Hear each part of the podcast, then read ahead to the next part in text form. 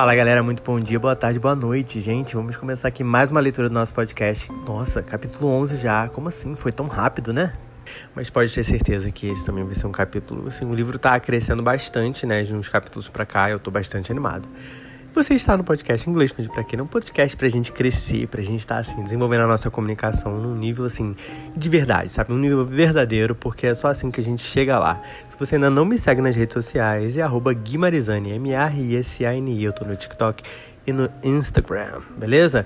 Então vamos começar lá. É, o livro que a gente está lendo é Frankenstein, de Mary Shelley. Eu já tô começando a pensar no próximo livro, acredita? Mas vamos parar, né? Calma, gente. Menos ansiedade no negócio, que ainda vai continuar ainda a a narrativa do, da criatura, né? Então é estranho, é engraçado falar criatura, né? Porque em português fala oh, criatura, mas não é esse, não tem esse peso aqui, é criatura porque foi criado mesmo. Chapter 11 I lay on my straw, but I could not sleep. I thought of the occurrences of the day. What chiefly struck me was the gentle manners of these people, and I longed to join them, but dared not. I remember too well the treatment I had suffered the night before, from the barbarous villagers and resolved whatever course of conduct I might hereafter think it right to pursue, that for the present I would remain quietly in my hovel, watching and endeavoring to discover the motives which influenced their actions. The cottagers arose the next morning before the sun. The young woman arranged the cottage and prepared the food, and the youth departed after the first meal.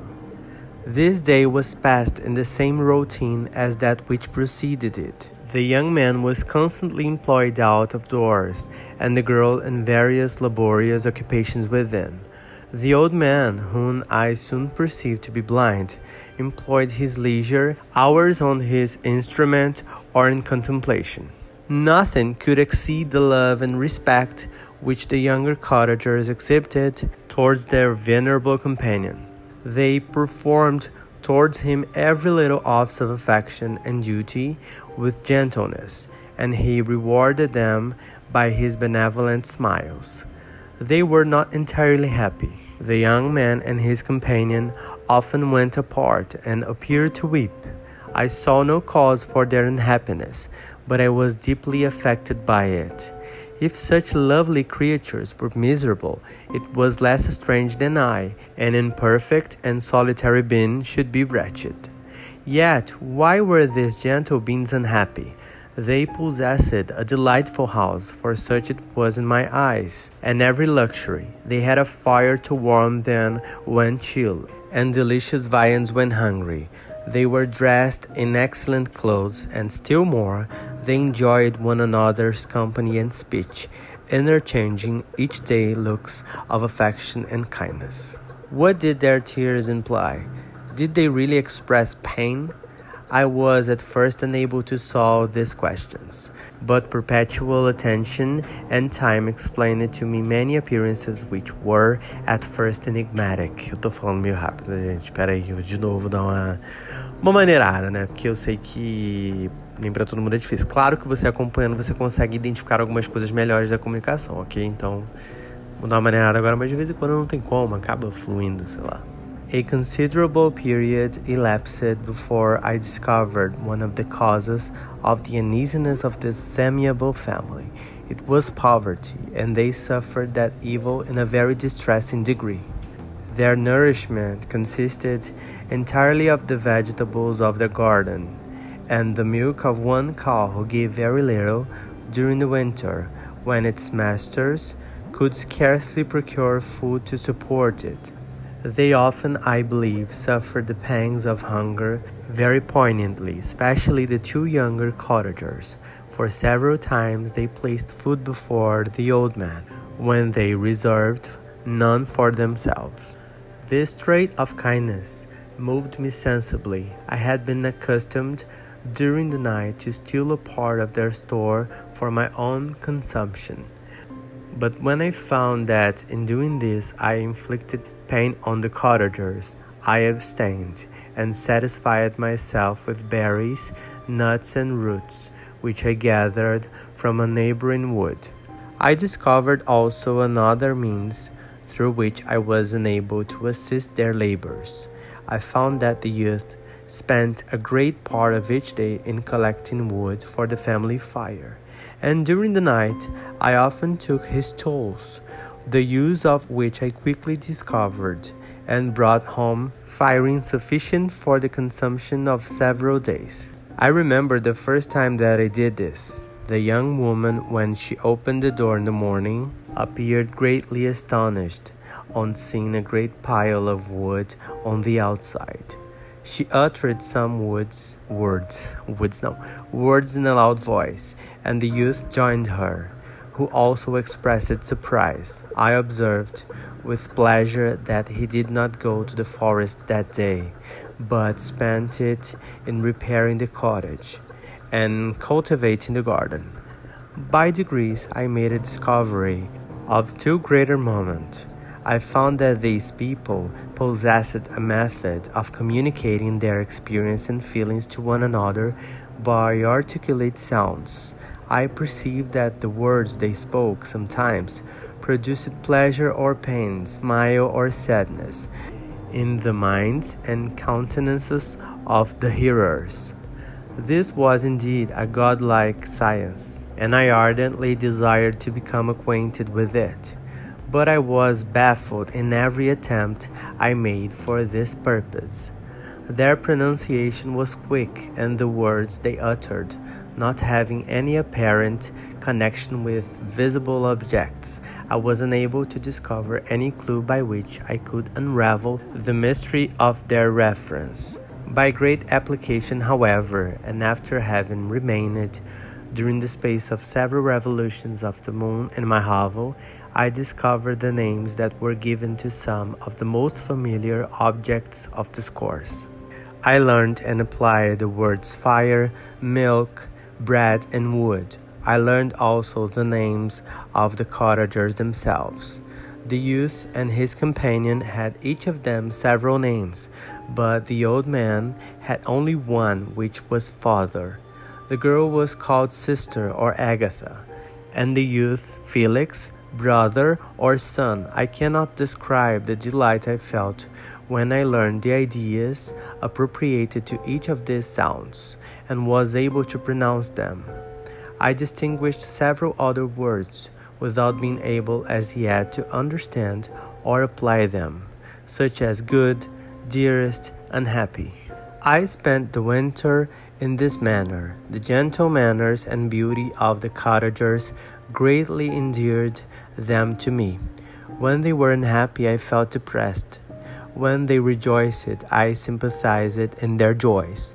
I saw few human beings beside them, and if any other happened to enter the cottage, their harsh manners and rude gait only enhanced to me the superior accomplishments of my friends. Gente, a primeira vez que eu li essa palavra aí, enhanced, Sério. Era um nó na minha cabeça que eu ficava enhanced. Eu tentava aportuguesar o negócio, né? Pegar o nosso NH aqui e ficava enhanced. Meu Deus. The old man, I could perceive, often endeavored to encourage his children, as sometimes I found that he called them to cast off their melancholy. He would talk in a cheerful accent, with an expression of goodness that bestowed pleasure even upon me. Gente, acertei o bestowed. Eu tava aqui há muito tempo já. Eu sempre errava, eu tinha que conferir a pronúncia. E assim a gente continua crescendo, lendo várias e várias vezes. Que aí tudo flui de uma forma melhor. E isso é se acostumar com a língua que eu tanto falo aqui. Bora voltar, bora voltar que eu me empolguei. Agatha listened with respect, her eyes sometimes filled with tears. Which she endeavored to wipe away unperceived. But I generally found that her countenance and tone were more cheerful after having listened to the exhortations of her father. It was not thus with Felix. He was always the saddest of the group. Even to my unpracticed senses, he appeared to have suffered more deeply than his friends. But if his countenance was more sorrowful, his voice was more cheerful than that of his sister, especially when he addressed the old man. I could mention innumerable instances which, although slight, marked the disappointings. No, peraí, gente. Marked the dispositions of these amiable cottagers. In the midst of poverty and want, Felix carried with pleasure to his sister the first little white flower that peeped out from beneath the snowy ground. Early in the morning, before she had risen, he cleared away the snow that obstructed her path to the milk house, drew water from the well, and brought the wood from the outhouse, where, to his perpetual astonishment, he found his store always replenished by an invisible hand. In the day, I believe he worked sometimes for a neighboring farmer, because he often went forth and did not return until dinner, yet brought no wood with him. At other times he worked in the garden, but as there was little to do in the frosty season, he read to the old man and Agatha. This reading had puzzled me extremely at first, but by degrees I discovered that he uttered many of the same sounds when he read as when he talked. I conjecture, therefore, that he found on the paper signs for speech which he understood, and I ardently longed to comprehend these also. But how was that possible when I did not even understand the sounds for which they stood as signs? I improved however, sensibly in this science, but not sufficiently to follow up any kind of conversation, although I applied my whole mind to the endeavor. For I easily perceived that, although I eagerly longed to discover myself to the cottagers, I ought not to make the attempt until I had first become master of their language, which knowledge might enable me to make them overlook the deformity of my figure. For with this also the contrast perpetually presented to my eyes had made me acquainted. I admired the perfect forms of my cottagers, their grace, beauty, and delicate complexions. But how was I terrified when I viewed myself in a transparent pool? At first I started back, unable to believe that it was indeed I who was reflected in the mirror. And when I became fully convinced that I was in reality the monster that I am, I was filled with the bitterest sensations of despondence and mortification. Alas, I did not yet entirely know the fatal effects of this miserable deformity. As the sun became warmer and the light of the day longer, the snow vanished, and I beheld the bare trees and the black earth. From this time, Felix was more employed, and the heart moving indications of impending famine disappeared. Their food, as I afterwards found, was coarse, but it was wholesome, and they procured a sufficiency of it. Several new kinds of plants sprung up in the garden, which they dressed and these signs of comfort increased daily as the season advanced. The old man, leaning on his son, walked each day at noon when it did not rain, as I found it was called, when the heavens poured forth its waters. This frequently took place, but a high wind quickly dried the earth, and the season became far more pleasant than it had been. My mode of life in my hovel was uniform. During the morning, I attended the motions of the cottagers, and when they were dispersed in various occupations, I slept. The remainder of the day was spent in observing my friends. When they had retired to rest, if there was any moon or the night was starlight, I went into the woods and collected my own food and fuel for the cottage. When I returned, as often as it was necessary, I cleared their path of the snow and performed those offices that I had seen done by Felix.